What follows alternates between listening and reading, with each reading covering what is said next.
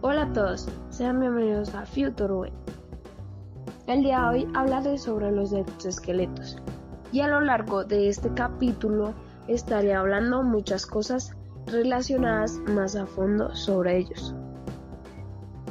Una computadora puede ser llamada inteligente si logra engañar a una persona haciéndole creer que es un humano. Exoesqueleto. ¿Alguna vez te has preguntado qué es? ¿Cómo los hacen? Todos necesitaremos un exoesqueleto algún día de nuestra vida. ¿Qué es? Definimos un exoesqueleto mecánico o robótico como una máquina móvil o dispositivo portátil externo destinado al uso de las personas para mejorar su movilidad y sus capacidades. Como detallaremos a continuación, principalmente están destinados a dos sectores, el industrial y el social. También conocidos con el nombre de exotraje o exoarmadura existen diferentes tipos de exoesqueletos artificiales que integran la tecnología robótica, están formados por un armazón o estructura articulada que incorpora diferentes sistemas que potencian el cuerpo humano por medio de motores eléctricos e hidráulicos. ¿Qué ventajas aporta el exoesqueleto? Cumple una función protectora de respiración y mecánica, proporcionado el sostén necesario para la eficacia del aparato muscular. ¿Quién inventó el exoesqueleto? Elena García, que trabajaba como investigadora, aceptó el desafío de liderar el grupo de investigación que creó el primer exoesqueleto del mundo. ¿Cómo se clasifica el exoesqueleto? Clasificación de los exoesqueletos.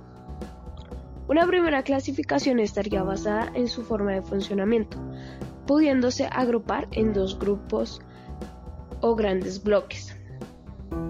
¿Qué se necesita para hacer un exoesqueleto? Para el diseño de un exoesqueleto se debe tener varias disciplinas interrelacionadas, como es el caso de la filosofía, biomecánica, mecánica, electrónica, sistemas computacionales, diseño, entre otros, los cuales deben ser, abordados en temas específicos para contribuir el prototipo final. ¿Qué diferencia hay entre los exoesqueletos? Según su localización.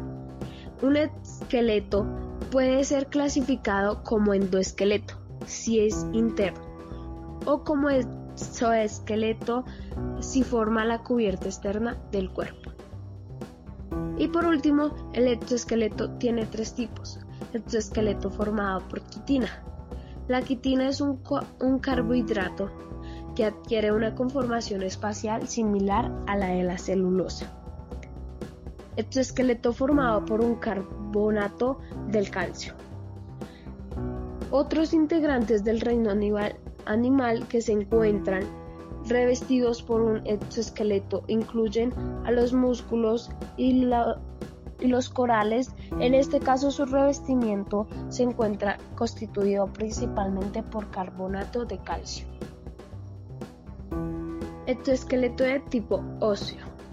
Un tercer tipo de exoesqueleto es el que tiene una composición similar a los huesos y cartílagos. La posibilidad de realizar un sueño es lo que hace que la vida sea interesante.